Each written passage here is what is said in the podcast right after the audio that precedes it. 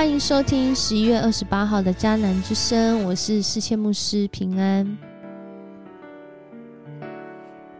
我们今天要来分享尼西米记五章一到五节，难题中的出路，寻求理解。生活中遇见难题是常有的事，然而在难题当中寻求理解，却是我们。解决难题的开始，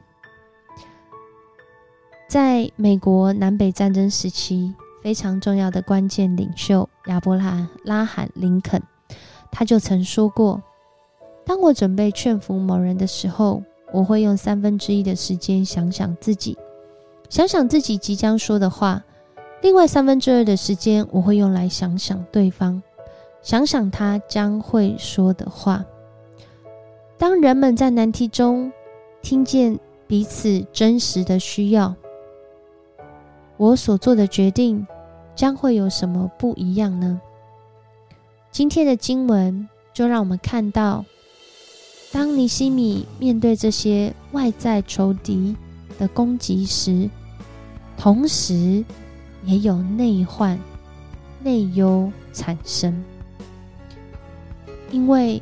在这个工作的过程中，有一些平民百姓的民生问题，真的是相当棘手，也非常急迫的需要被处理、被解决。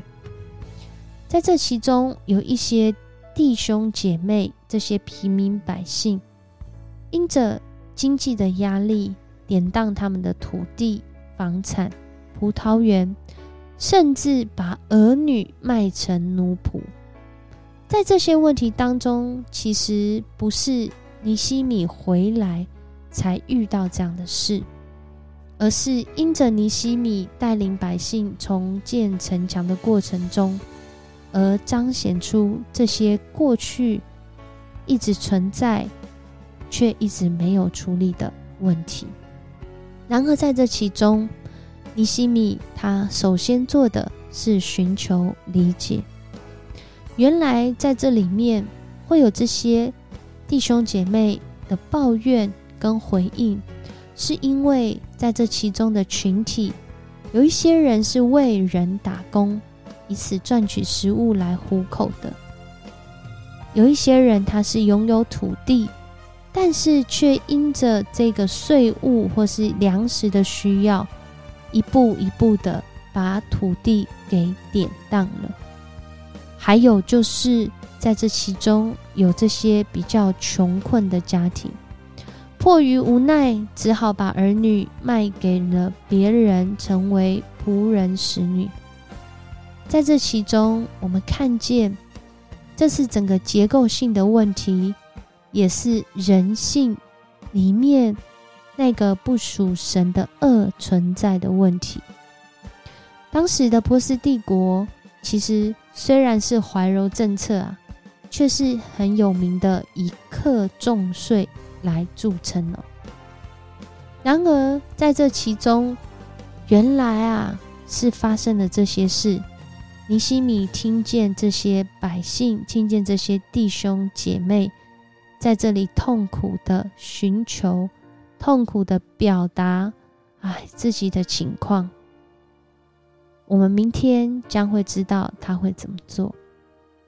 而今天我们的重点在于，当我们发现正在经历这些难题的时候，我们是那个急着想要解决事情，还是愿意在其中理解？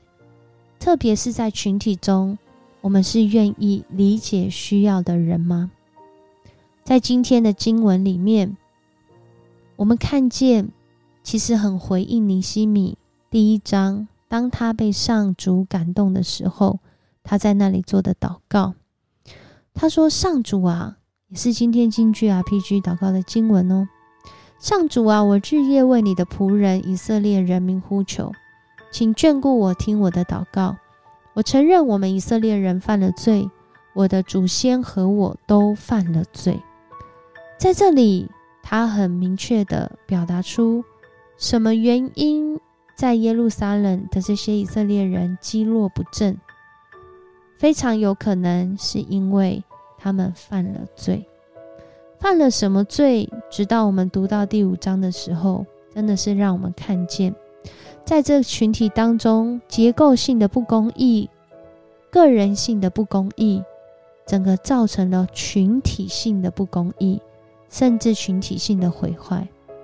然而，当尼西米他第一个先来到主面前来认罪的时候，不只是为自己而认。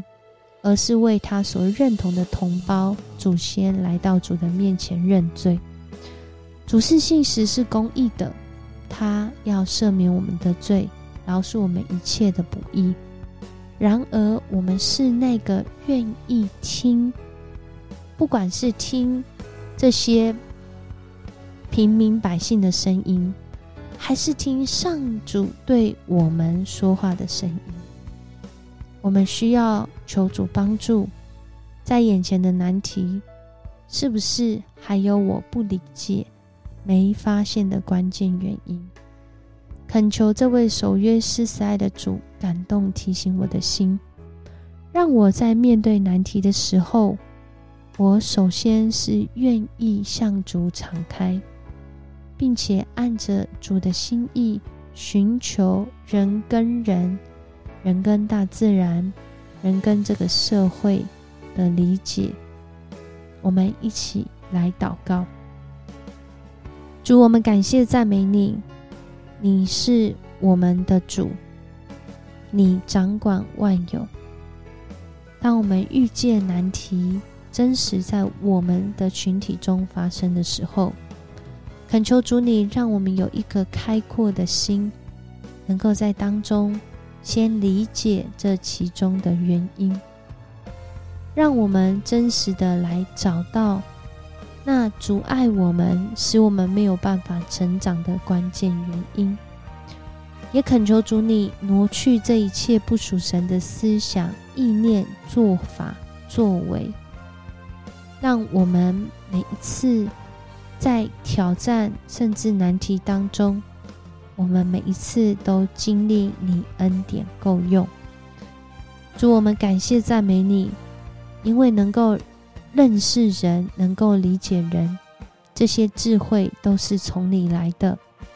愿你的儿女，愿相信你的人来经历，在这理解当中，主啊，你深深的同理我们的心，你与我们同在。与我们同行，我们要将以下的时间都交在你的手中，祷告奉主耶稣的名求，阿门。很高兴今天跟你一起分享迦南之声。在难题的一开始，是要寻求理解。尼西米寻求理解，认识整个耶路撒冷的景况，让他带领百姓有效率的、有感动的，一起。来重建城墙。如今遇到内忧，遇到百姓本身的需要，他也愿意先寻求理解。当我们开始寻求理解，我们真的会经历很不一样的结果哦。而这个结果是从上主而来。愿上主赐福你，让你经历他与你同在，他同理。共情你的心，我是世谦牧师，我们明天见。